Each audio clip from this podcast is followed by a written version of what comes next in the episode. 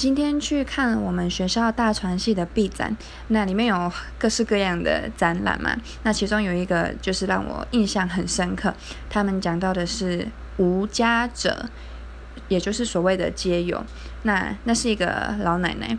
那无家者呢，就是女性是很少的。那这个老奶奶她为什么会成为无家者？是因为她的家庭不幸福吗？她好像。